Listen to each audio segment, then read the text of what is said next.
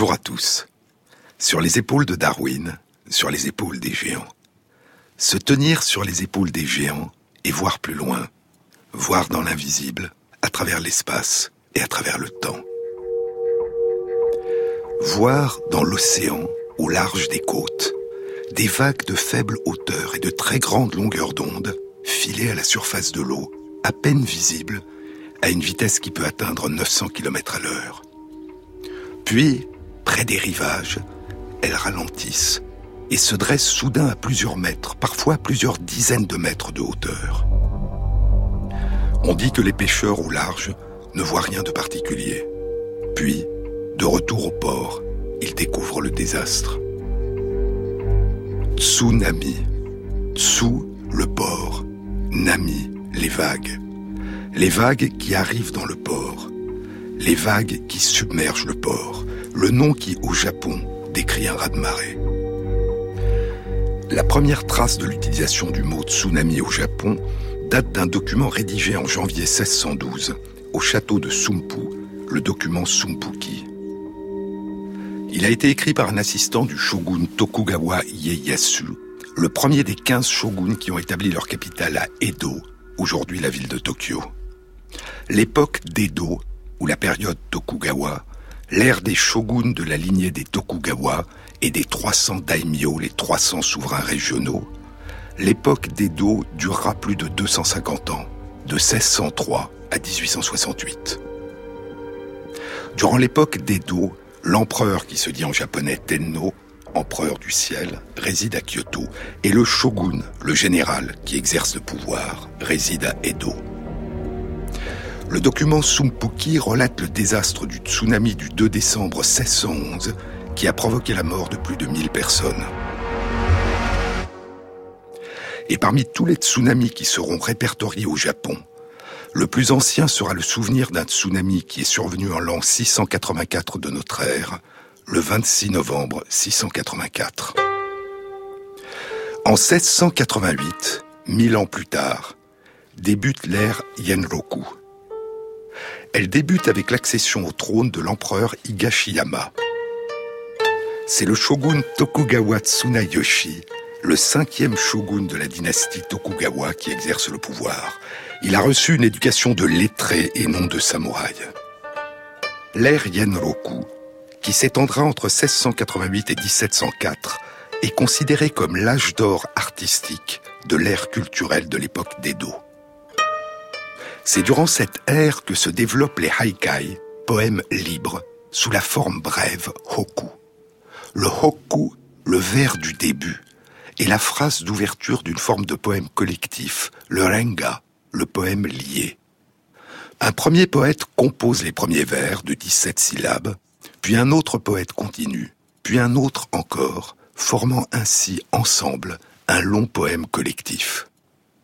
Et ces haikai hoku seront nommés haïku à la fin du XIXe siècle par le grand poète Masaoka Shiki. Haïku, ces très brefs poèmes sont composés de 17 onji, 17 sons en japonais, qu'on traduit habituellement par syllabes. La règle des 17 sons est liée à la durée.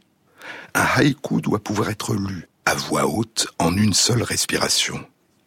Un haïku est composé de 17 onji, de 17 sons, en trois phrases, trois vers, non rimés. D'abord un vers de cinq sons, puis un vers de sept sons, puis un vers de cinq sons. Le genre s'épanouit au XVIIe siècle. Le premier grand maître du haïku est Matsuo Basho. Voici trois de ces haïkus. Toutes mouillées, inclinées, pivoines sous la pluie. Et encore. De quel arbre en fleurs, je ne sais, mais quel parfum. Et encore. Sur la mer obscure, le cri blême d'un canard sauvage.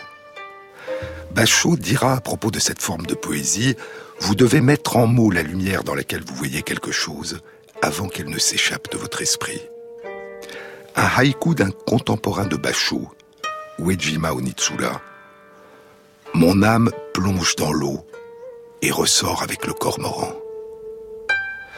Puis Yossa Bousson sera l'un des maîtres du haïga, un art qui combine la peinture à l'écriture des haïkus. Bousson écrira Le bruit de l'eau est sombre.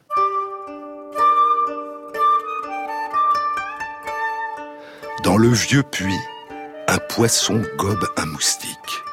Le bruit de l'eau est sombre. Comme en écho au haïku le plus célèbre de Bachot, le vieil étang, une grenouille y saute, le bruit de l'eau. Bousson encore, un instant fugace, capturé. Dans les profondeurs des bois, le pivert et le bruit de la hache. Et, dans le clair de la lune glacée, de petites pierres crissent sous les pas. Et les poètes se répondront à travers le temps.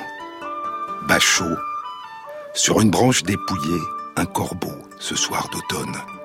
Et Kichou, soir d'automne, un corbeau passe sans un cri. Un instant fugace qui saisit ce qui a déjà disparu. Bousson, sous les pluies d'été, le sentier a disparu. Et plus de cent ans plus tard, Chiki, quand je me retournais, l'homme qui me croisait s'était perdu dans le brouillard. La pluie, une averse. Bousson, averse d'été les moineaux du village s'accrochent aux herbes. Chiki, averse d'été, la pluie bat sur la tête des carpes. Kobayashi Issa, pas d'autre bruit que l'averse d'été dans le soir. Saisir l'instant. Mukai Kyorai. Oui, oui, criai-je, mais à la porte alourdie de neige, on continuait de frapper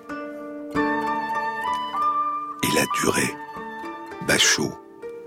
Ce même paysage entend le chant et voit la mort de la cigale.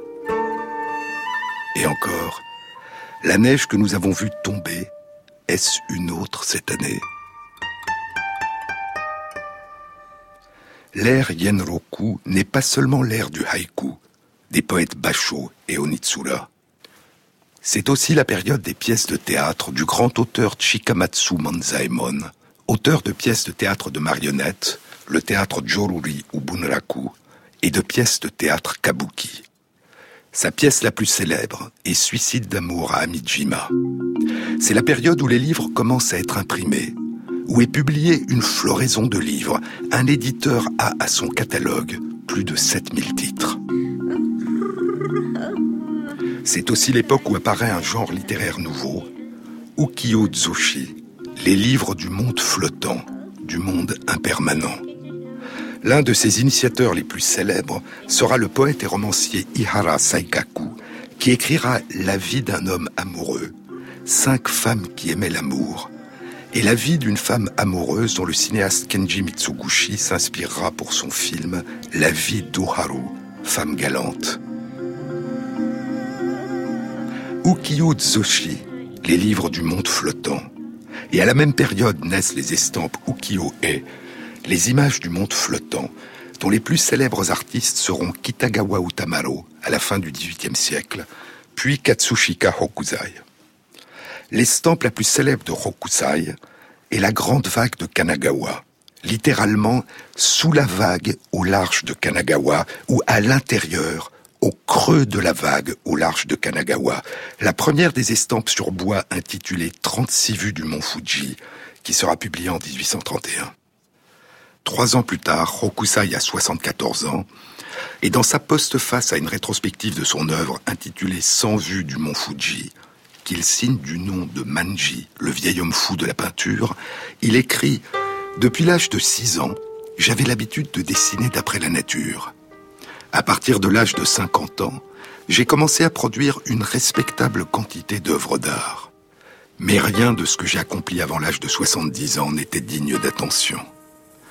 À 73 ans, j'ai commencé à saisir la forme et la structure des oiseaux et des bêtes, des insectes et des poissons, et la façon dont poussent les plantes. Si seulement je continue à essayer, je vais sûrement les comprendre mieux encore lorsque j'atteindrai l'âge de 80 ans, de telle sorte qu'à 90 ans, j'aurai pénétré leur nature essentielle. J'espère qu'à 110 ans, je pourrai avoir atteint le stade où chaque point et chaque trait que je peindrai sera vivant. Il n'atteindra pas cet âge, mais il avait déjà depuis longtemps perçu et révélé dans la grande vague de Kanagawa l'essence même de l'une des lois de la nature, les structures en fractales. La vague géante se brise en petites vagues qui reproduisent à une plus petite échelle de grandeur la même forme. Reflet, autosimilarité, fractale. Dans la géométrie fractale de la nature, Benoît Mandelbrot citera la grande vague de Kanagawa comme un exemple de fractale dont la structure reste la même à différentes échelles. Impression de mouvement, de symétrie et d'harmonie. Mais l'harmonie de la nature est aussi source de danger et de terreur. La grande vague se brise au-dessus des trois barques plongées dans la tourmente, et au loin, le mont Fuji lui-même semble au creux de la vague, près d'être submergé. Mais nous sommes au XIXe siècle, en 1831, cent ans après la fin de l'ère Yenroku, où sont nées les images du monde flottant, les livres du monde flottant, les haïkus, la période du grand peintre Korin Ogata et de son frère, le peintre et céramiste Kenzan Ogata. La période où a lieu l'histoire des 47 Ronin, qui deviendra la légende de la vengeance des 47 Ronin, 47 samouraïs dont le seigneur est mort et qui décident de le venger en appliquant le Bushido, le code d'honneur des samouraïs. Et c'est durant cette période, durant le douzième mois de la douzième année de l'ère Yenroku, qu'un tsunami inonde la côte est du Japon au long de 1000 km, atteignant du nord au sud d'abord le port de Kuwagasaki et le village de Tsugaruishi, puis les ports d'Otsuchi et de Nakaminato, puis le village de Miho et la ville fortifiée de Tanabe, la capitale du secteur Wakayama-Han.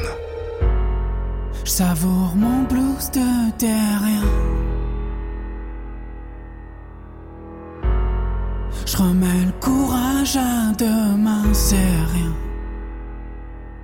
Incendie volontaire, j'emmènerai rien plus loin. Je lance des adieux salutaires, je laisserai faire le destin. Je demande un permis de construire, un permis de détruire qui fait de moi cette ruine. Je demande un permis de faire mieux que je me regarde en face crève les cieux. Moi je voudrais trouver ma place sans trace dans le computer. Un cran d'un radar qui fait tourner les cœurs. Un permis de conduire mon destin sans en venir aux mains. Y a rien de personnel. Je fais juste un état des lieux. Partout y a du sang sur les mains.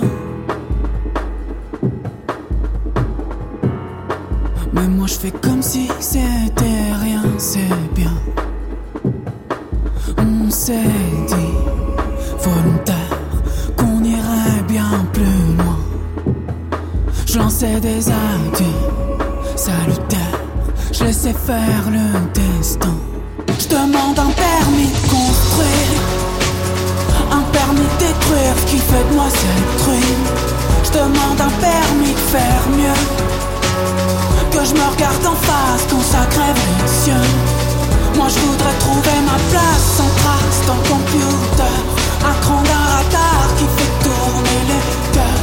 Un permis de conduire mon destin sans en venir aux mains. Y a rien de personnel.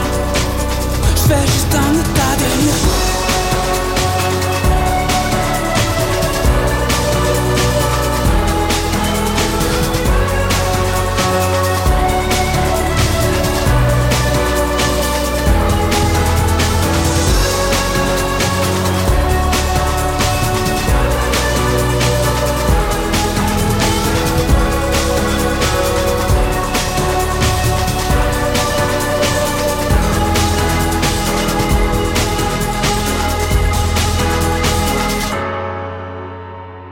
France Inter, Jean-Claude Amezen. Durant le douzième mois de la douzième année de l'ère Yenroku, une année qui correspond dans notre calendrier à l'an 1700, un raz de marée inonde la côte est du Japon, avec des vagues qui à certains endroits ont dû atteindre jusqu'à 5 mètres de hauteur, et la mer à certains endroits est entré à au moins un kilomètre à l'intérieur des terres.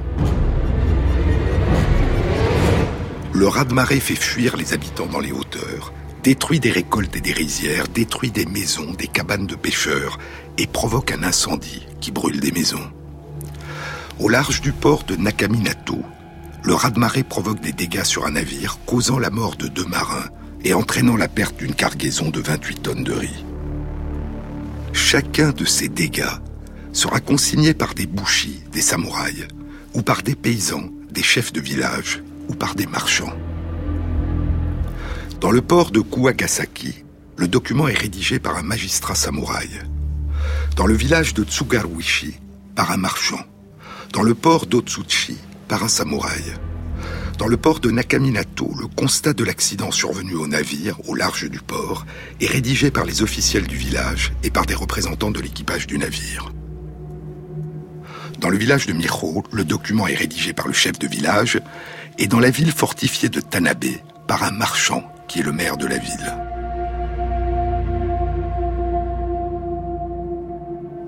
Les documents sont écrits en idéogramme chinois, en kanji, et des symboles phonétiques du syllabaire japonais, en kana. Les documents étaient peints au pinceau sur du washi, qu'on appelle du papier japonais, et qui est fait de fibres d'écorce de mûrier, Broussonetia papyrifera, renforcé par des fibres d'autres écorces. Extrêmement résistant, ce papier était utilisé pour écrire, mais aussi comme paravent, comme fenêtre, comme abat-jour et même comme vêtement. Les documents sont écrits dans une calligraphie cursive qu'on appelle en Chine en herbe. Ils sont écrits en colonnes qui se lisent chacune de haut en bas, et les colonnes se lisent de droite à gauche. Dans le port de Kuwagasaki, le premier atteint au nord de la côte, le document occupe douze colonnes. Dans le passé, est-il écrit, le huitième jour, de nuit, à la neuvième heure, un tsunami est arrivé. Ici et là, les habitants du village se sont enfuis vers les collines. Plus tard, un feu a débuté, brûlant 20 maisons. En plus, 13 maisons ont été détruites par les vagues. Il a été rapporté que l'inondation et l'incendie se sont produits au même moment. Le document indique que du bois pour rebâtir les maisons et du riz pour nourrir 159 personnes ont été demandés aux autorités. Dans le village de Tsugaruishi, un peu plus au sud, le document indique, à cause d'une haute marée, des maisons ici et là sur la côte ont été balayées. Les villageois ont été pris de panique. Au même moment, dit-on, dans le port de Kuwagasaki, un incendie s'est déclenché en raison, dit-on, des hautes eaux. Le nombre de maisons détruites à Kuwagasaki, a-t-on dit, est de 21. Six jours plus tard, les documents concernant le tsunami, les pertes et les demandes de compensation parviennent au château de Morioka. Les samouraïs en font une synthèse la synthèse est revue par les responsables administratifs et la version finale est introduite dans les pages d'un grand registre des événements de la région, le Morioka Han Zassho. Les documents ont aussi été envoyés à la capitale, Edo, pour y demander des réparations, du riz pour nourrir les habitants et pour compenser la perte de la cargaison de 28 tonnes de riz au large du port de Nakaminato et pour demander du bois pour reconstruire les maisons détruites.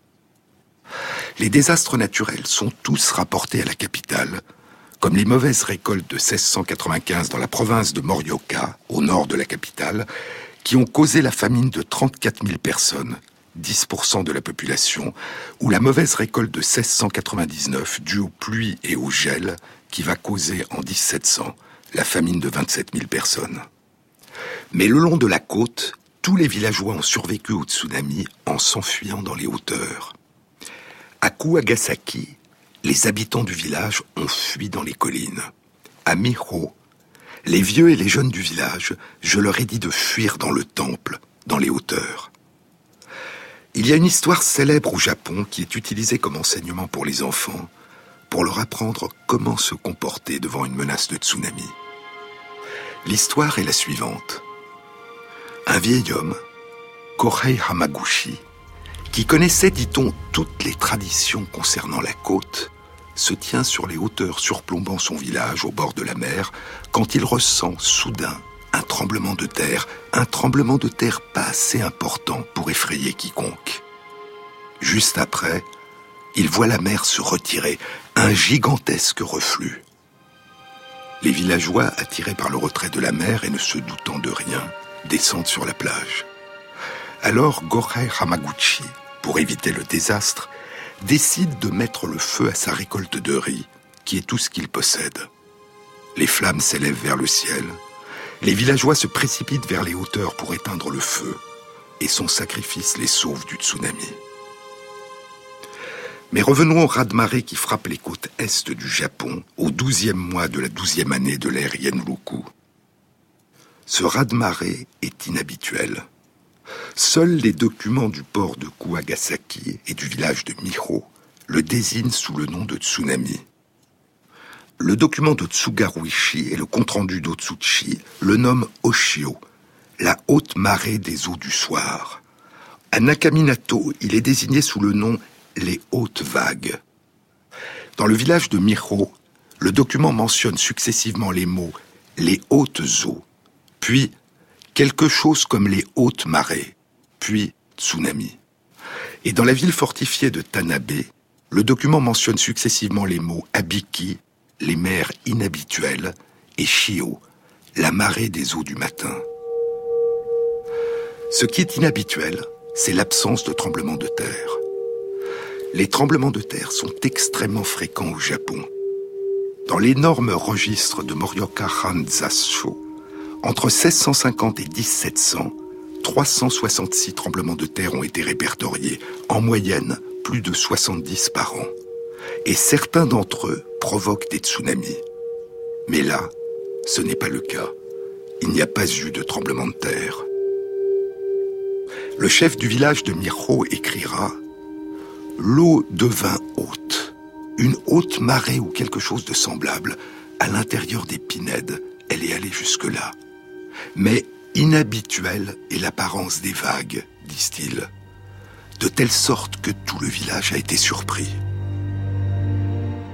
Un tsunami, ou une sorte de suzunami, ou une sorte de... Comment nomme-t-on une telle chose Qu'est-ce que ça pourrait être Durant les nombreuses années à venir, il faudra bien s'en souvenir. De plus, un tremblement de terre survient aussi, dit-on.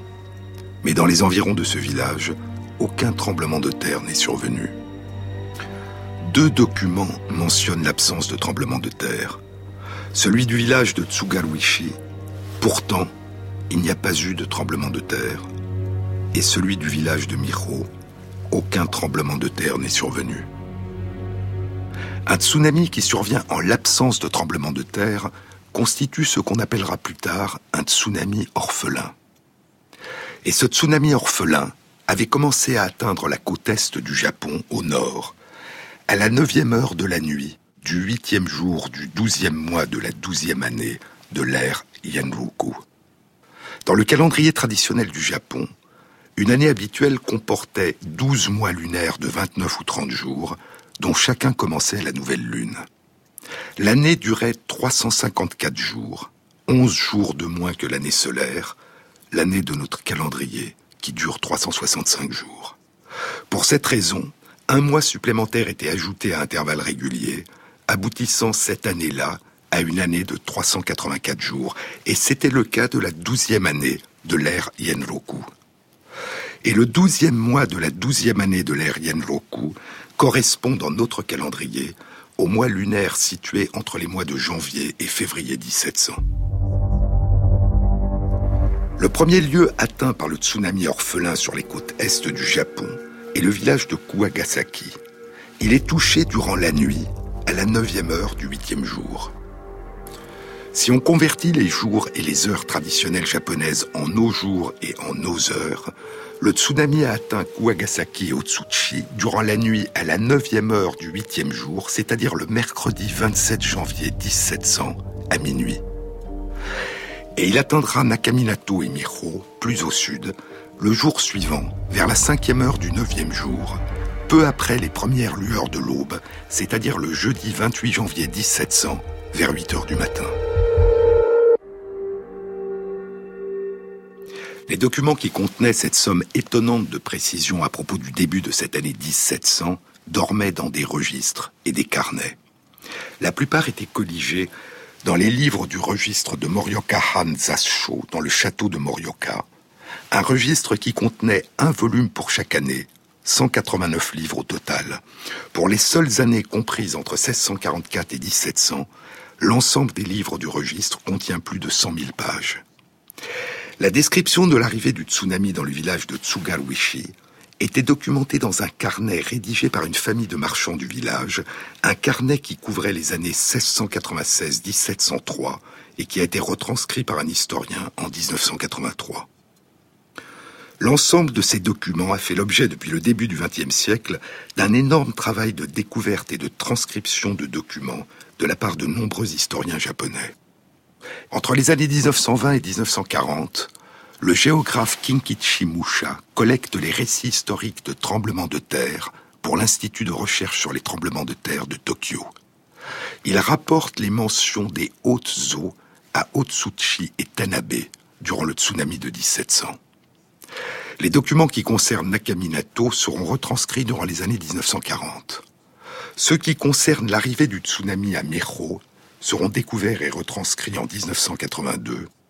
Les documents concernant Tsugaruishi seront retranscrits en 1983 et ceux qui concernent Kuwagasi seront retranscrits en 1993. Entre 1981 et 1994, un projet mené par Tatsuo Usami et Kazue Uedeka aboutit à une anthologie de près de 17 000 pages intitulée Données récemment collectées sur les tremblements de terre historiques au Japon qui identifie plus de 45 000 tremblements de terre entre l'an 416 et l'année 1872. Mais le tsunami qui frappe le nord de la côte est du Japon le 27 janvier 1700 à minuit n'est associé à aucun tremblement de terre. C'est un tsunami orphelin. En 1960, le gigantesque tremblement de terre de magnitude 9,5 au Chili provoquera un tsunami qui atteindra 24 heures plus tard la côte est du Japon. Les vagues, à certains endroits, atteindront de 5 à 6 mètres de hauteur et le tsunami provoquera la mort de 123 personnes. Aucun tremblement de terre ne sera perçu au Japon. Ninomiya Saburo entreprendra alors de rechercher d'autres lointains tremblements de terre qui auraient pu provoquer d'anciens tsunamis orphelins au Japon. Saburo fera le lien entre trois tsunamis orphelins sur la côte est du Japon durant la période des shoguns de l'époque d'Edo et trois tremblements de terre en Amérique du Sud. En 1687, un tremblement de terre au Pérou. En 1730, un tremblement de terre au Chili. Et en 1751, un autre tremblement de terre au Chili. Mais le tsunami de 1700 allait demeurer orphelin jusqu'au début de l'année 1996 quand Kenji Satake du département d'études géologiques du Japon et trois autres chercheurs de l'Institut de recherche sur les tremblements de terre de l'Université de Tokyo publieront une étude dans Nature. Elle est intitulée Date et magnitude d'un tremblement de terre géant en Cascadia, déduit des registres japonais de tsunami de janvier 1700. Un tremblement de terre géant en Cascadia.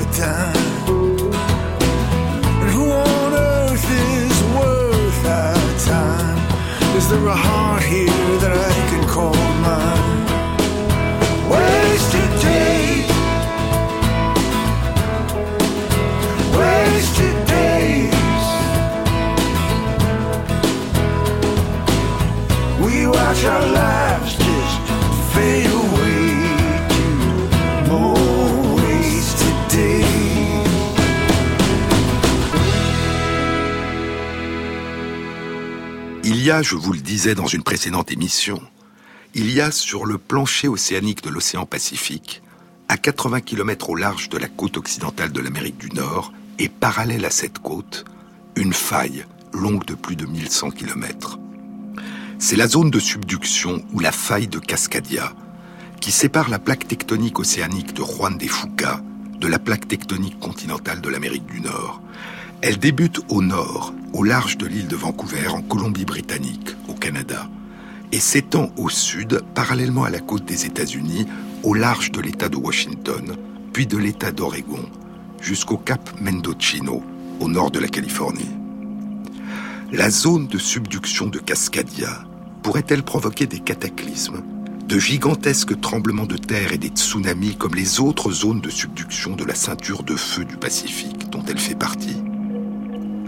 Aucun cataclysme, aucun gigantesque tremblement de terre ou tsunami n'avait été répertorié dans cette région de la côte ouest de l'Amérique du Nord depuis l'installation des premiers colons européens il y a près de 250 ans.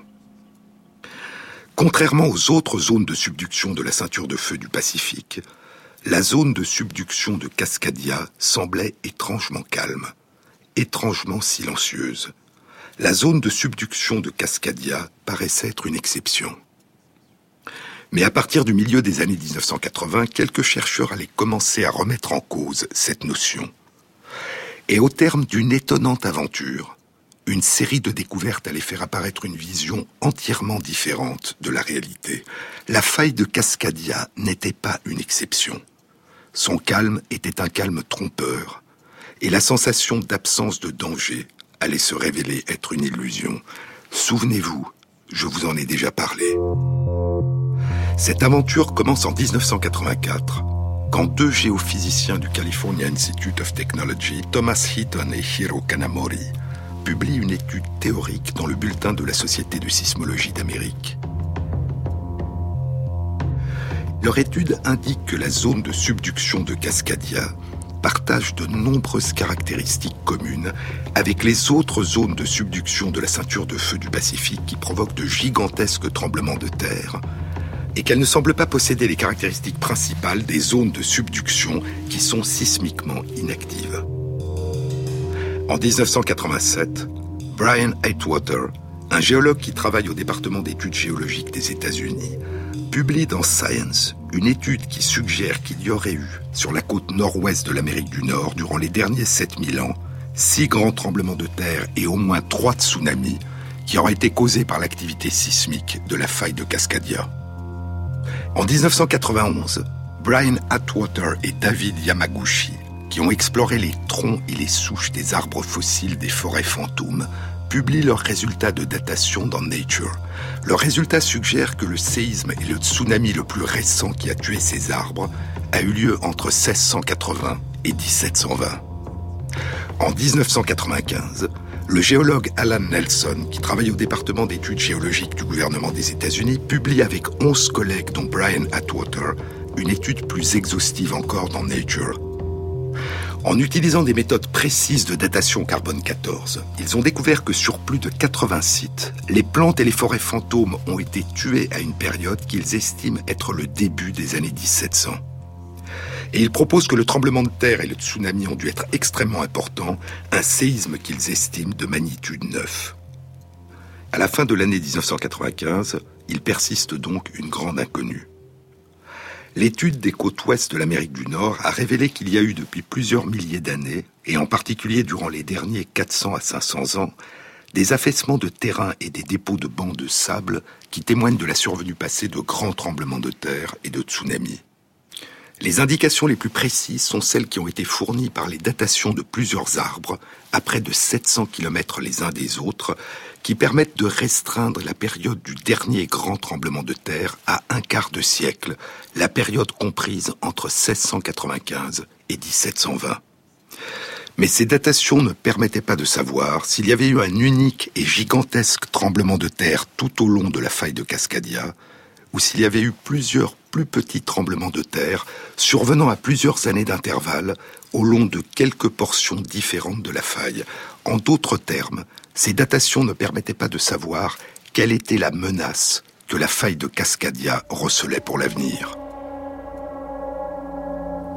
Des troncs d'arbres fossilisés qui se dressent dans des forêts fantômes, des cernes de croissance, des affaissements de terrain, des bancs de sable à distance de la côte, des vestiges de feuilles et de racines enterrés sous la tourbe.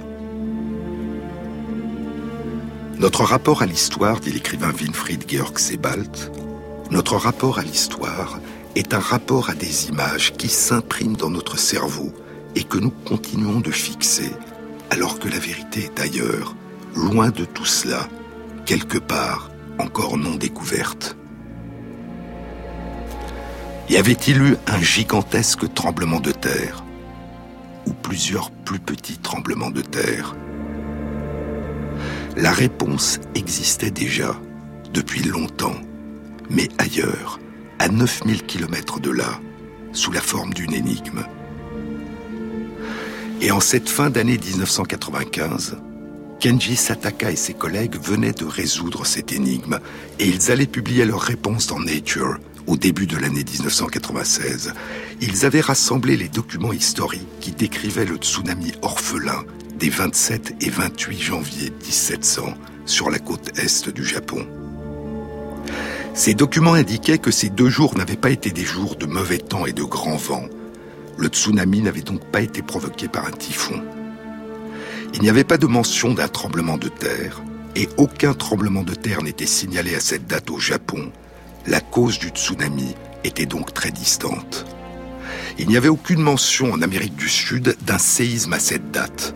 Les séismes répertoriés à l'époque étaient survenus en 1687 et en 1730, et il n'y avait aucun vestige géologique au long de la ceinture de feu du Pacifique d'un séisme de cette magnitude au XVIIe ou XVIIIe siècle, en particulier en Alaska et au Kamtchatka, en Russie, les localisations des tremblements de terre qui peuvent causer des tsunamis à distance au Japon. Les chercheurs en ont déduit que l'origine du tsunami était bien la faille de Cascadia. Et les comparaisons avec les effets au Japon des séismes enregistrés au XXe siècle et les modélisations réalisées par les chercheurs indiquaient que le séisme au niveau de la zone de subduction de Cascadia pour provoquer un tsunami avec les caractéristiques décrites en 1700 sur la côte est du Japon, devait être gigantesque, de magnitude 9.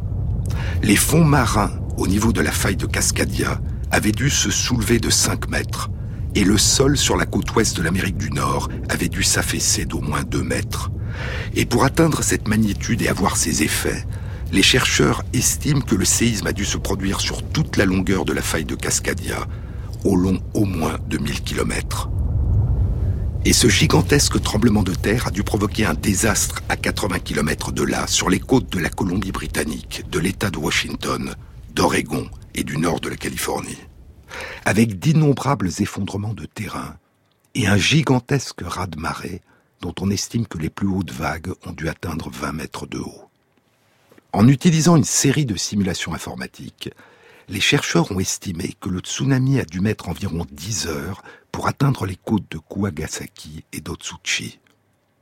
Au niveau de la faille de Cascadia, le séisme était donc survenu 10 heures plus tôt.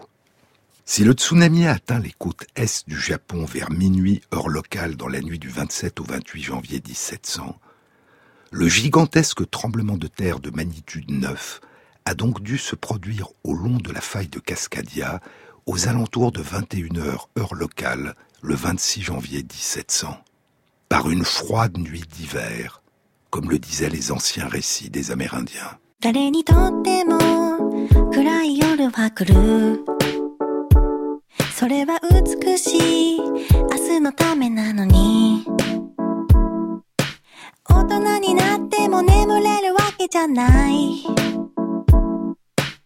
包まれてるのに満たされてるのに。誰にとっても一人夜がある。それは本当は暖かいはずの。忘れてしまうの私は宇宙よ。光は持ってる子供の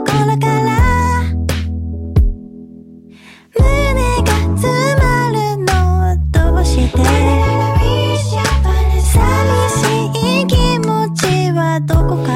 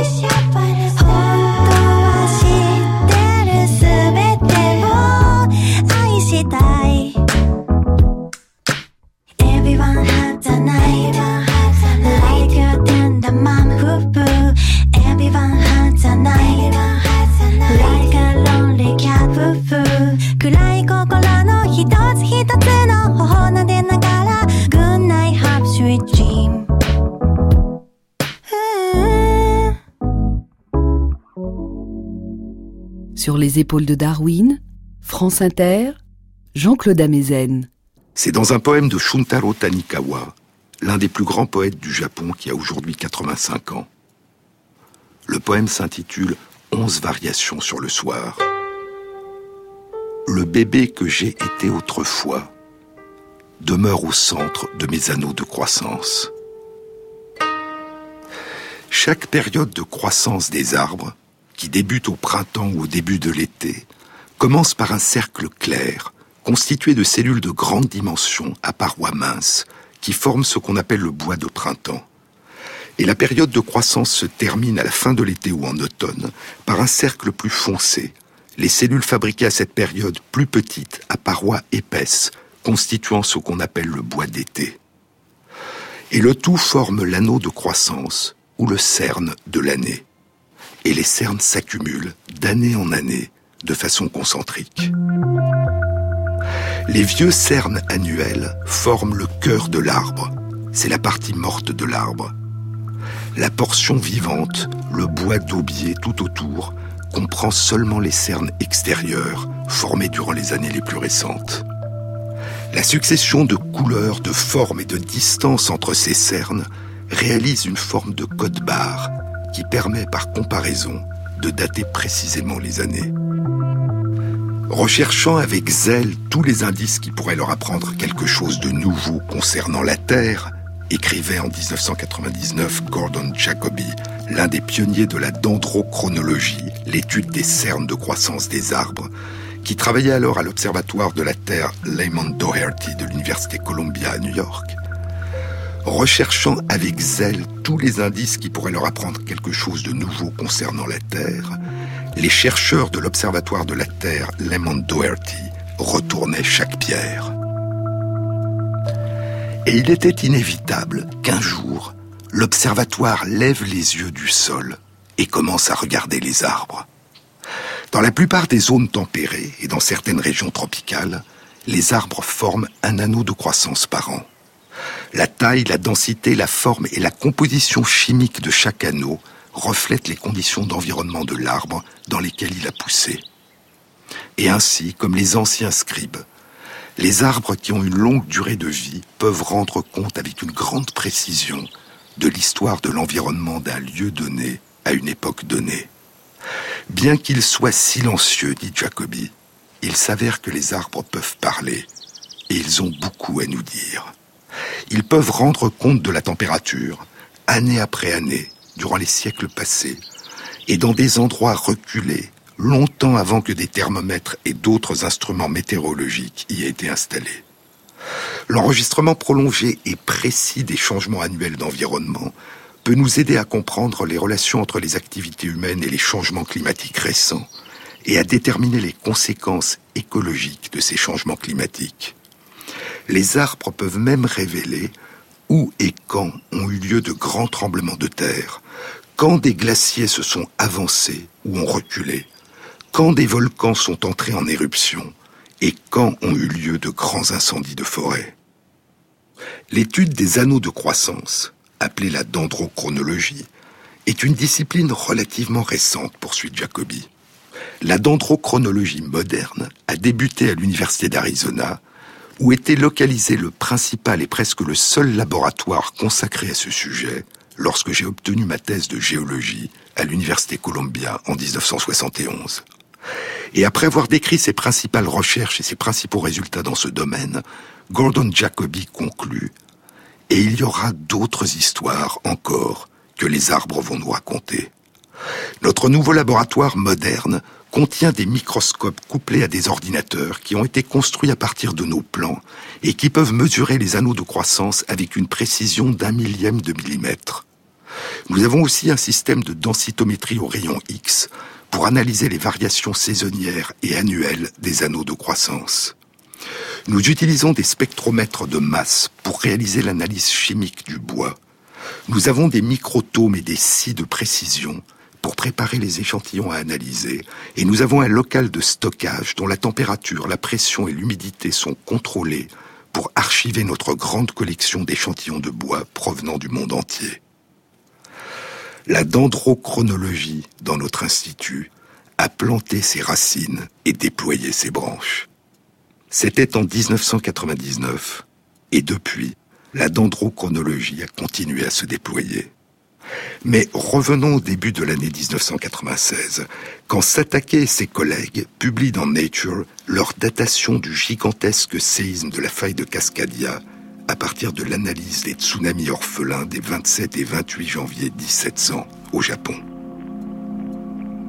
David Yamaguchi et Brian Atwater avaient commencé à explorer les cernes de croissance des cèdres de l'Ouest ou tuyas géants de Californie dans les forêts fantômes de la côte de l'État de Washington. La comparaison des cernes de ces arbres fossiles aux cernes d'arbres abattus en 1987 par des bûcherons leur avait permis de dater les cernes des arbres fossiles. Mais sur ces troncs d'arbres fossiles des forêts fantômes de la côte nord-ouest de l'Amérique du Nord, l'écorce et les cernes les plus récents avant la mort des arbres avaient été détruits par des siècles d'érosion, dus à la pluie, au vent, à la décomposition, aux insectes, aux oiseaux ou au feu, interdisant de déterminer les dernières années de croissance et aboutissant conjointement avec les datations au carbone 14 à établir une fenêtre entre 1695 et 1720. Durant l'été 1996, quelques mois après la publication de Satake et de ses collègues, des géologues avaient déterré les racines protégées par leur écorce de huit arbres fossiles, des tuyas géants, dont les cernes des troncs avaient déjà été datées. David Yamaguchi et Daniel Bunker et d'autres collègues ont analysé les cernes de croissance de ces racines qui avaient été préservées sous la terre. Et dans sept de ces huit racines de tuyas géants, les derniers cernes de croissance étaient ceux de la période de fin de croissance de l'année 1699, ce qui signifiait que ces arbres étaient morts entre l'automne 1699 et le printemps 1700. La date du 26 janvier 1700, déduite des archives du Japon, correspondait à cette période. Et ces résultats seront publiés par David Yamaguchi, Daniel Bunker, Brian Atwater et leurs collègues dans Nature en 1997. La même année, Gordon Jacoby publiait dans Geology, avec des collègues, une étude des cernes de quelques dizaines d'épinettes de Sitka ou épicéa de France dans l'état de Washington, des arbres qui avaient survécu au tsunami. Ils avaient survécu en lançant des racines dans les terrains en qui n'étaient pas submergés par l'eau salée du tsunami. Et l'étude révélait dans la moitié de ces arbres des modifications des cernes annuelles qui indiquaient que les arbres avaient subi un stress considérable durant les années 1700 à 1710. Et ainsi, en 1997, une étonnante aventure entreprise sur la côte nord-ouest de l'Amérique du Nord par des géologues, des sismologues et des spécialistes de l'étude des cernes des arbres, puis à 9000 km de là au Japon par des historiens et un sismologue, allait aboutir à l'identification et à la datation extraordinairement précise d'un gigantesque tremblement de terre de magnitude 9 qui avait eu lieu il y a trois siècles au niveau de la faille de Cascadia, à 80 km au large des côtes du nord de la Californie, d'Oregon, de l'État de Washington et de la Colombie-Britannique. Une datation au jour et à l'heure près d'un gigantesque séisme survenu en l'an 1700 et dont il n'existait en Amérique du Nord aucune trace écrite. Et il apparaîtra, écrira le journaliste Jerry Thompson, dans The Cascadia Fault, The Coming Earthquake and Tsunami That Could Devastate North America, la faille de Cascadia, le futur tremblement de terre et le tsunami qui pourrait dévaster l'Amérique du Nord, il apparaîtra alors que les trois derniers siècles de silence au long de la faille ont été complètement trompeurs. Le monstre était simplement endormi. Cette extraordinaire aventure a été racontée dans un livre par ses principaux acteurs, le géologue Brian Atwater, trois des auteurs de l'étude japonaise, le sismologue Kenji Satake, le géologue Yoshinobu Tsuji et l'historienne Kazue Ueda, qui est aussi l'une des auteurs de l'anthologie Données récemment collectées sur les tremblements de terre historiques au Japon. Et deux autres auteurs du livre sont l'historienne Satoko Musumi Orokaku et le spécialiste de l'étude des cernes des arbres, David Yamaguchi. C'est un livre magnifiquement illustré et documenté, intitulé The Orphan Tsunami of 1700, Japanese Clues to an Earthquake in North America, le tsunami orphelin de 1700, des indices japonais sur un tremblement de terre en Amérique du Nord. Un livre édité par le département d'études géologiques des États-Unis et les éditions de l'Université de Washington. Mais cette extraordinaire aventure ne serait pas complète sans un codicile. On savait depuis longtemps que d'anciens récits amérindiens évoquaient la survenue d'une grande inondation venue de la mer et dans certaines régions d'un grand tremblement de terre il y a longtemps, mais pas à une période très reculée. Et ce n'est qu'en 2005 qu'une étude allait indiquer que les récits amérindiens, contrairement à ce qui avait été longtemps cru, non seulement n'étaient pas des légendes, mais permettaient eux aussi de dater avec une relative précision la période du grand séisme, et nous le découvrirons dans une autre émission.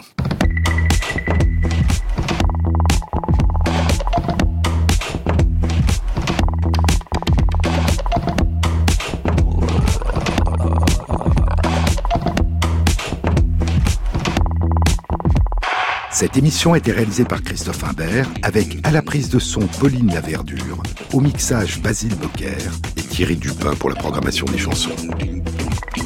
Et merci à Christophe Magère qui intègre sur la page de l'émission sur le site franceinter.fr les références aux articles scientifiques et aux livres dont je vous ai parlé.